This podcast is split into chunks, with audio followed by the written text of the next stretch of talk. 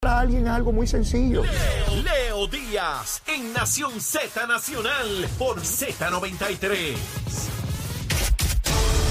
Buenos días, Puerto Rico. Soy Emanuel Pacheco Rivera informando para Nación Z Nacional en los titulares. La directora ejecutiva de la Oficina de Innovación y Servicios de Tecnología, Nanet Martínez Ortiz, informó que la agencia solo cuenta con cinco empleados para atender los ataques cibernéticos exitosos contra los 127 sistemas de, de las agencias de gobierno, por lo que el enfoque de su oficina es prevenir los cientos de millones de ataques que reciben. En otras notas, faltando apenas un mes para que el sistema de retiro de la Autoridad de Energía Eléctrica quede sin dinero para pagar a las pensiones de unos 12.000 jubilados, el gobierno ha solicitado a la Junta de Supervisión Fiscal autorización para utilizar ciertos fondos de la corporación pública y así cubrir el pago de esas obligaciones por unos cinco meses. Hasta aquí Manuel, eh, los titulares, les informó Emanuel Pacheco Rivera. Yo les espero en mi próxima intervención aquí en Nación Z Nacional, que usted sintoniza por la emisora nacional de la salsa Z93. Estás con Nación Z Nacional por el Habla Música y Z93. Y de regreso, mis amigos, ya en la parte final del programa Nación Z Nacional a través de Z93, la emisora nacional de la salsa, la aplicación La Música y nuestra página de Facebook de Nación Z. Estamos con Gabriel Rodríguez Aguiló y está presto, listo, deseoso de recomendar el almuerzo de hoy. Dale, Gabriel. con un pollito, un pollito asado. Pollo asado, bueno. Un cuarto no, medio pollo. No, no, un sí, cuarto sí, po- no, si vamos a comer pollo, comemos un cuarto pollo. Pollo con Sí. una batatita, unos guineitos por el lado Uh, y un juguito. Ya estamos cuadrados. Achero, achero Achero brincó achero es martes, Achero achero brincó. Aunque, aunque mañana es feriado para algunos. ah, es verdad, es para, para nosotros aquí no. Nosotros ¿no? venimos a trabajar. Bueno, Pero pues hay para gente que, sí sea está libre. feriado, puede ir a almorzar como a la una de la tarde y extenderlo. Oye, hay tantos sitios para comer pollo ¿Qué asado, qué? pero de inmediato me llegan tres a la mente que son Tacho. espectaculares, con batatita de esa dulce, Ave María, qué rico unos es. guineitos. ¿Qué más tú diste? No, ya, ya, ya. Tacho, me- Ah, un juguito fue lo que un tú diste juguito, ahí. jugo, jugo. Oh, Mire, ponga el jugo que usted quiera, Sí. ¿sabe? Hay unos jugos que son picosos y otros que no pican. Así que usted decide el jugo que se, que se va a tomar. Pero, Pero, ya que, sabe, pero, pollito asado. pero que sea natural el jugo. No, no, por eso, Sí, por eso. sí, porque sí, hay sí. uno, si tienen jengibre y eso, pues pica Ah, más. sí, ah, Eso bueno. es que me refiero, hijo. Ah, ok, vale, vale. Tranquilo, que está en martes. Sí, no, no, bien, bien, bien. Exprimidito, bien chévere. Así, bien chévere, bien chévere. Bueno, eh, Gabriel, en la pausa hablábamos de lo que se planteó al principio del programa, que yo decía dónde estaba el liderato de- del Partido Popular en todo esto. Eh, ¿qué, qué te parece a ti? ¿Por dónde Bueno, están? Están igual que los tres representantes de Ponce y los dos senadores de Ponce, guardando, están en silencio, Ah, tienen miedo a perder eh, un votito aquí, un votito allá, porque están en el proceso de, de- de enamorar para lograr los votos. ah, Pero vuelvo y repito, entonces eso va contra el carácter de ellos. mm, ¿Dónde está el carácter de los tres candidatos a presidir el Partido Popular? Si quieren cambiar la dirección del Partido Popular, ¿qué tienen que hacer? ¿O qué harían? ¿Qué, de- qué- verdad? ¿Qué- qué sería lo prudente? sí. Exigirle por lo menos la renuncia al alcalde de Ponce.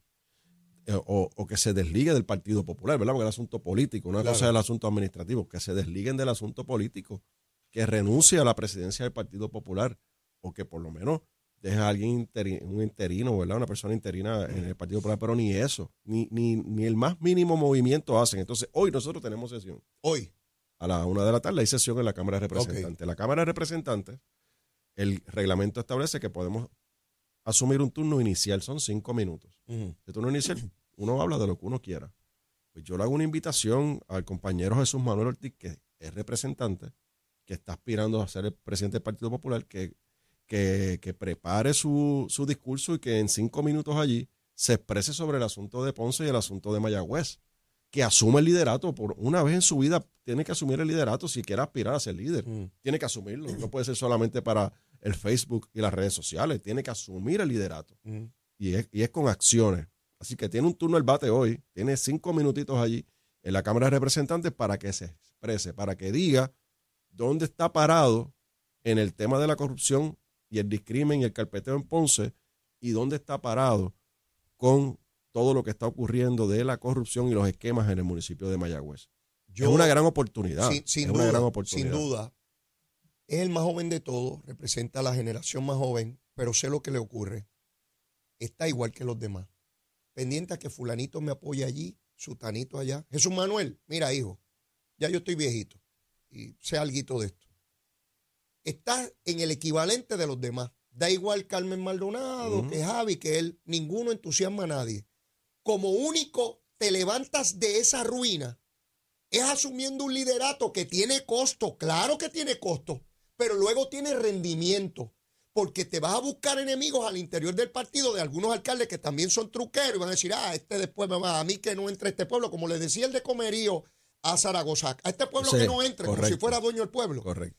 A esos alcaldecitos, como único tú te vas por encima de eso, es cuando te ganas el favor y el respeto del pueblo de Puerto Rico, incluyendo los que no van a votar por ti. Porque el respeto te lleva a tener un liderato y luego esos mismos van a venir tras de él. Correcto. A decir, hay que estar con él, porque ese es el que tiene Ese apoyo es, ese es el que que- respeta a todo el mundo. Cuando los periodistas lo entrevistan, lo respetan y la gente opina muy bien de Porque, él. porque yo, y, y hablo de Jesús Manuel porque del alcalde de, de Villalba a Javi yo no espero nada de él. No, no, bendito Porque por pre- es que él preside la federación, la asociación de alcaldes. Sí, sí, sí, sí. ¿Y, qué, y qué, qué expresión ha hecho el alcalde de Villalba de cara a presidir el Partido Popular como presidente de la asociación de alcaldes sobre esos dos alcaldes? Sí, sí. Esos dos nada más, porque vamos a dejar atrás a Trujillo Alto y Sí. eso pasó. Estos dos que están ahora Nada, vivitos, esto nada, está caliente, nada. está caliente la cosa. ¿Qué tiene que decir el alcalde de Villalba sobre su vecino alcalde de Ponce? Nada. Sobre el alcalde de Mayagüez y lo que está pasando en Mayagüez. Nada, porque vuelvo, están detrás de los votitos, de amarrar el voto aquí, de evitar la calentura allá, pero eso va contra el carácter de ellos. Así que el pueblo de Puerto Rico tiene que mirarlo. Si esos son los líderes que aspiran a presidir un partido que está eh, en- inmerso en todo este esquema de corrupción y todos estos señalamientos de persecución, de discrimen, no solamente eh, el pueblo necesita ver una expresión, necesita ver acción. Claro. Y yo pues de Javi no espero nada, pero de Jesús Manuel, pues yo entiendo que, que como tú dices, joven, es mi compañero legislador, Sí. que, que actúe, que no tenga miedo, vamos sin miedo, Y como decía. para adelante sin miedo, Sí, sí. si aspiras a ser líder. Porque si solamente es líder para el Facebook y el Twitter y las redes sociales, pues es una chulería. Es asumir postura y atender las consecuencias, las positivas y las negativas. Yo recuerdo los grandes líderes que han corrido a la gobernación, un Luis Muñoz Marín, que decía las cosas Ay, por aquí es que es, un Carlos Romero Barceló, que por aquí, un Pedro Rosselló, una Sila Calderón, Rafael Hernández Colón, o sea, eran gente que no estaba pendiente al acomodo de ver si está todo el mundo acomodado, decía, mire, es por aquí, Por aquí y esto es lo que hay que hacer, y me acompañan los que estén conmigo y los que no me combaten, pero yo voy a mí. Eso es lo que diferencia a un líder de un seguidor. Un seguidor va pendiente a quién sigo, a quién voy detrás. Hoy en día, esos tres candidatos, y hablamos de esos tres porque corren a la presidencia, Bueno, pero Dalmau corre para la gobernación y Zaragoza también. ¿Dónde rayos están metidos? ¿Dónde está el, resto de los alcaldes del Partido Popular? Yo nunca había visto un Partido Popular en una situación tan débil como esta, donde nadie se atreve a hablar ni nadie se atreve a decir nada. Y la conferencia de prensa de la alcaldesa Morovi, ¿para cuándo? Porque, porque yo le escucho hablar del caso de, de Ángel Pérez por ahí Ah. y hacer acusaciones y, y por- y- y tratar de vincular una cosa con la otra y decir que eso no es, eh, no es, permiti- no es, no es permisible, esto y lo otro. Pero, alcaldesa, ¿dónde está usted parada con lo de Ponce? Ella habla de cinco ejes, que le meta un eje más y hable de esto. Doble tren, doble tren. Sí, sí, que hable Doble cuatro, tren. eh, Sí, tracción en las cuatro ruedas. Sí, doble tren, seguro. Mira, hay un caso aquí. Hay casos y hay casos. Y a mí me importa un bledo del partido que sean. Si es pillo, pues es pillo. Pero en el caso de Eligio Hernández, que fue secretario de Educación, el Departamento de Justicia lo está refiriendo al FEI y vamos a ver por qué lo está refiriendo. El Departamento de Educación tenía contratos con una persona para unos edificios que usa el departamento para distintas cosas. Tiene un contrato y paga por ese arrendamiento. Esos contratos se vencieron. Pero estaba en o sea, eh, estaba el departamento utilizando. utilizándose. El departamento seguía utilizando los edificios, pero el los contratos habían vencido.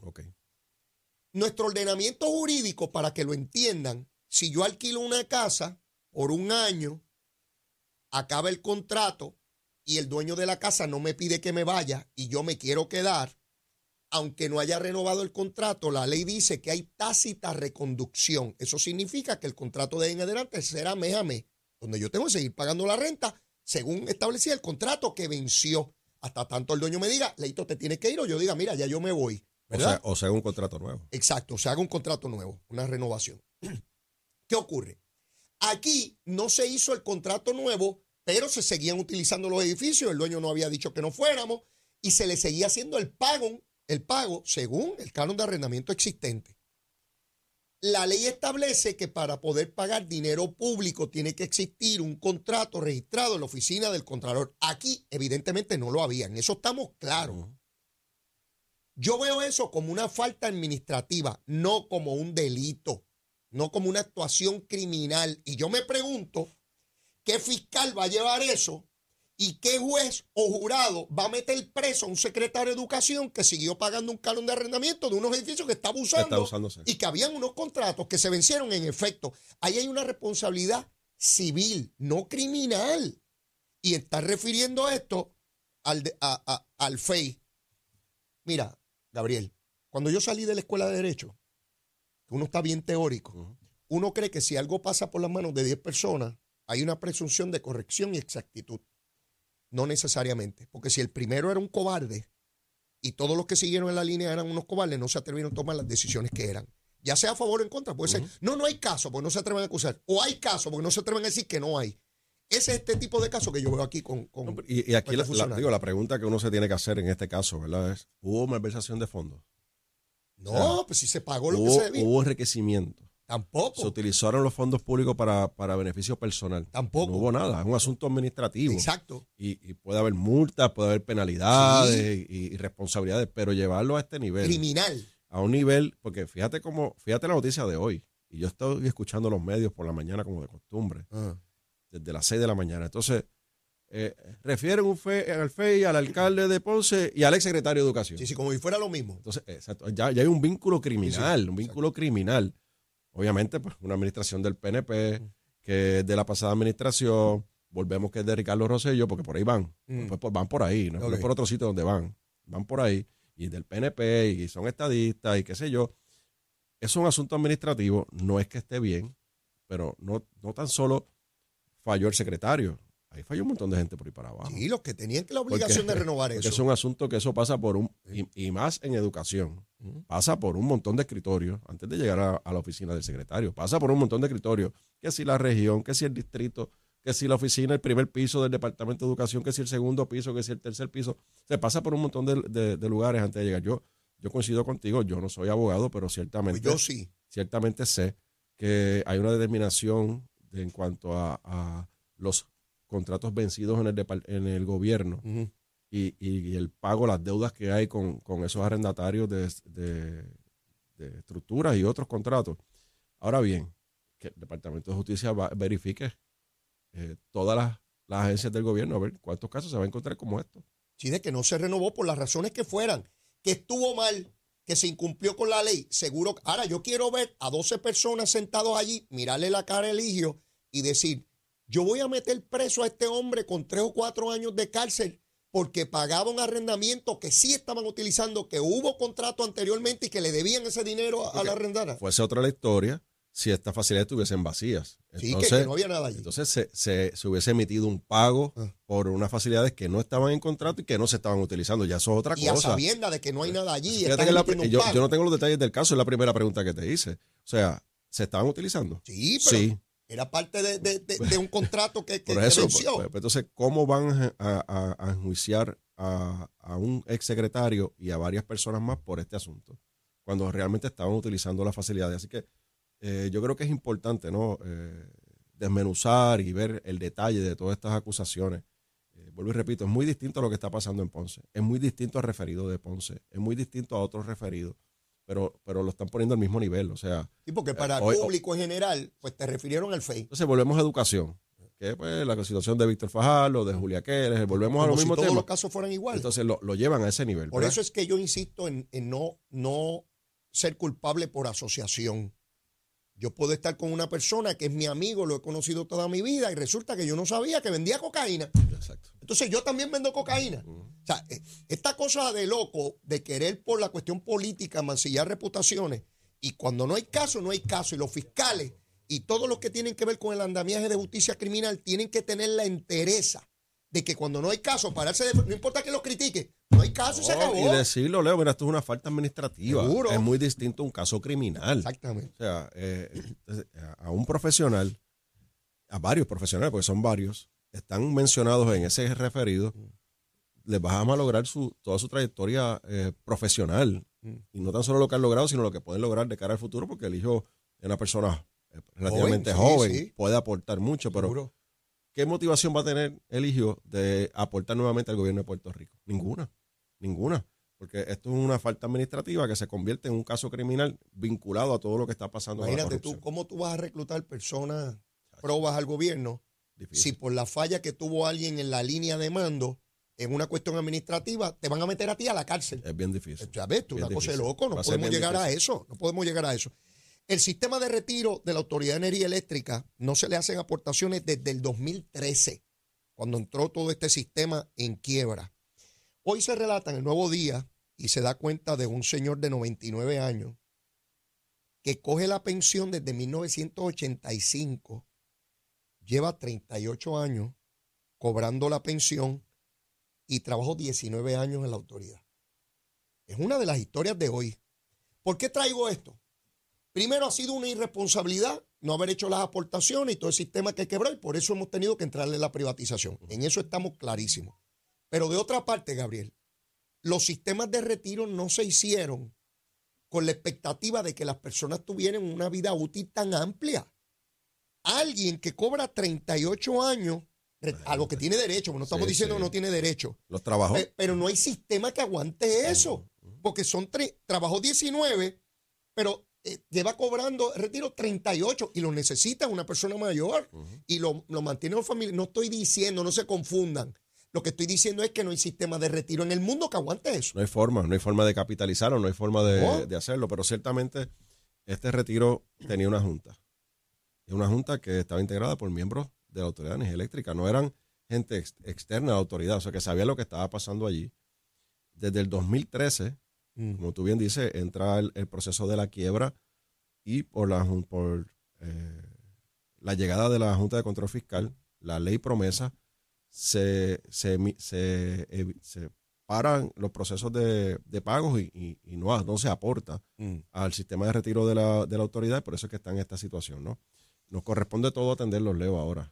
A, a este señor de 99, no, 99 años tenemos que garantizarle que reciba los servicios de salud, que pueda tener eh, sus ingresos para poder alimentarse. Ese fue el contrato que se hizo con él y hay que cumplirlo. Y, y yo he hablado con pensionados de, de este sistema y tú sabes que los agobia, es la Mm. tensión de que va a llegar el día y su cheque no va a llegar.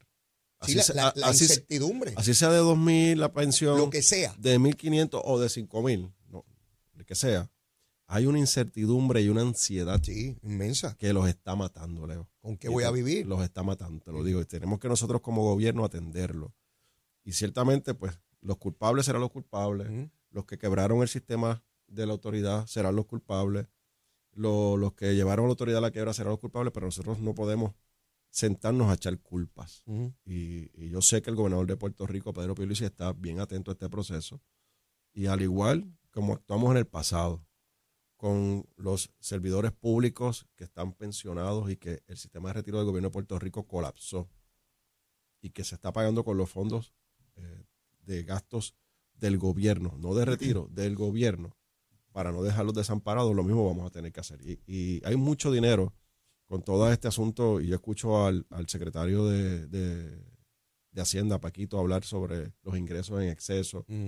el dinero que tiene Hacienda, la eficiencia que ha logrado y los recaudos que se están dando, ya sean por la inflación o por lo que sea, se están dando, Mm. pues tenemos que mirar de ese dinero y garantizarle a estos pensionados que se le que ese cheque llegue. Omar Marrero plantea en la prensa hoy que hay unos dineros identificados que se está en conversaciones con la Junta de Supervisión Fiscal porque ellos son son los que tienen que dar la autorización Claro. final, que de lo que él ha visto hasta ahora está optimista porque están conscientes en la Junta, según él relata, de que hay que pagar est- esta pensión, pero hay que hacerlo antes del 30 de Por este eso, mes. pero no olvidemos, Leo, que la, la política pública, si podemos decirlo así, Ajá. de la Junta de Supervisión Fiscal es bajar las pensiones. Y es- ese, y ese- es- ese fue su lucha histórica. Eh, La es, lo es, Sí. lo es. O sea, le, le ganamos a esa batalla, vamos a ver qué pasa con esta. Eh, así que es Aquí importante. estamos hablando de 12 mil personas, un montón de gente. Mucha gente y mucha gente mayor, como acabas de decir. Sí, o sea, sí. mucha gente que necesita esa pensión. Y yo he hablado con ellos, me llaman, son de mi, son de mi distrito o no de mi distrito porque tienen mi número y me han llamado. Ah. y es la desesperanza. O sea, es esperar el día en que ese cheque no se deposite. ¿Qué van a hacer? ¿Con qué van a vivir? ¿Con qué compran sus medicamentos? Sí, no, no. ¿Cómo, cómo van a manejar el día a día? Y esa, esa incertidumbre nosotros tenemos que atenderla. Eh, yo sé que en la administración está bien pendiente, eh, mencionas Omar, pero yo sé que el gobernador está bien pendiente de este asunto y tenemos que nosotros presentar esa alternativa prontamente para que esa ansiedad baje, ¿verdad? Esa ansiedad baje porque no hay nada peor que una persona mayor eh, ya en sus últimos años de vida con toda esta ansiedad si va a tener el dinerito o no para, para poder comprar sus cositas, su alimentarse, sus medicamentos, sus citas médicas. Porque tú y yo, Leo, y tú eres un poquito mayor que yo, pero, Ey, ey, tú y yo, pero no hay que- tú- no tú y hay yo- que llegar ahí. Tú y yo podemos salir corriendo a buscar otras opciones. Mira, Y- aunque y sea si no- vendiendo piragua, y que- pero Sí, resolvemos. o vendemos, vendemos pollo asado, montamos un cajito con pollo, hacemos, hacemos pin- hacemos pincho, lo que sea. lo pero, que sea. pero estas personas no, No, no, ya, ya, ya están en su vida no. que no pueden. Así que yo creo que es importante, vuelvo y repito, con prontitud, nosotros desde el gobierno darle, darle certeza en que su pensión va a llegar, o por lo menos gran parte de esa pensión. Nuestro José Feliciano y Antonio Martorell reciben un premio de Joe Biden por sus grandes aportaciones y yo me pregunto, ¿y le aceptan el premio al gringo, al jefe del imperio? Ahí la cosa está buena. ¿eh? Mira, Sabito, cuando viene, ah, qué bueno esta cosa de los chavos. Esa- esa Digo, esto no es chavo, ¿verdad? Es un reconocimiento y toda la cosa. Pero fíjate cómo eh, Martorell, Martorell va para allá a aceptar el premio de Biden. Es el jefe del imperio, de los opresores, de los yanquis.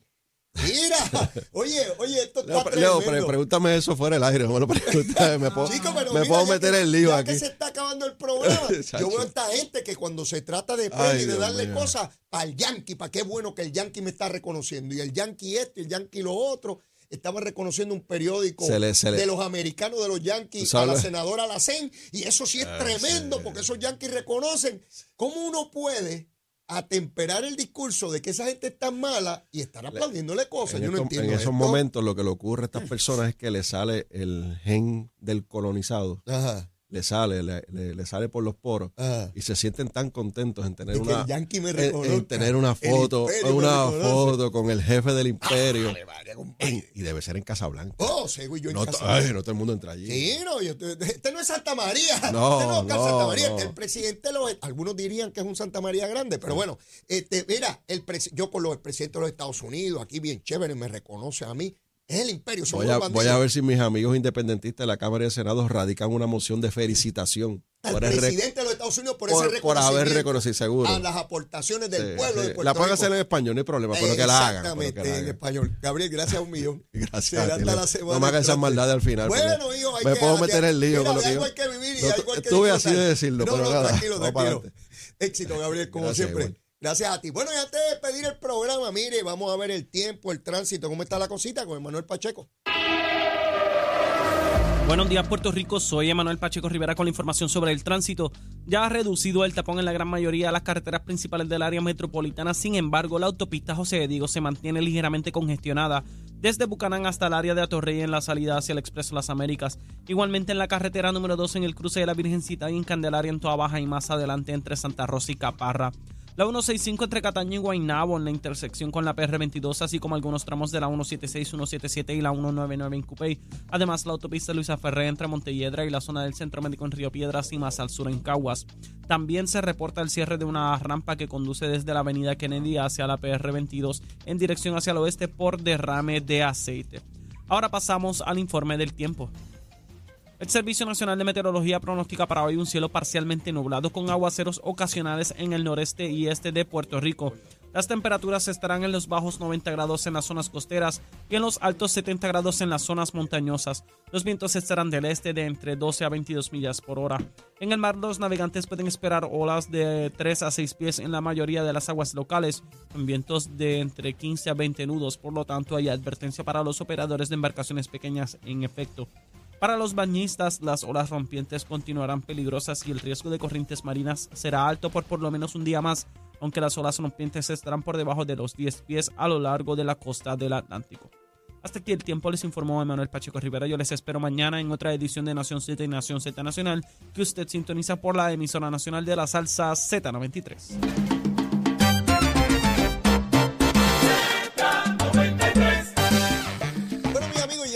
Finales del programa de Nación Z Nacional. Donald Trump dicen que lo ha- que dice él que lo van a arrestar hoy. Yo no sé, hasta ahora todavía no hay noticia de que lo hayan arrestado. Vamos a ver cómo camina ese asuntito allá en la capital federal o en la Florida. Yo no sé dónde rayo está ese pájaro en este momento.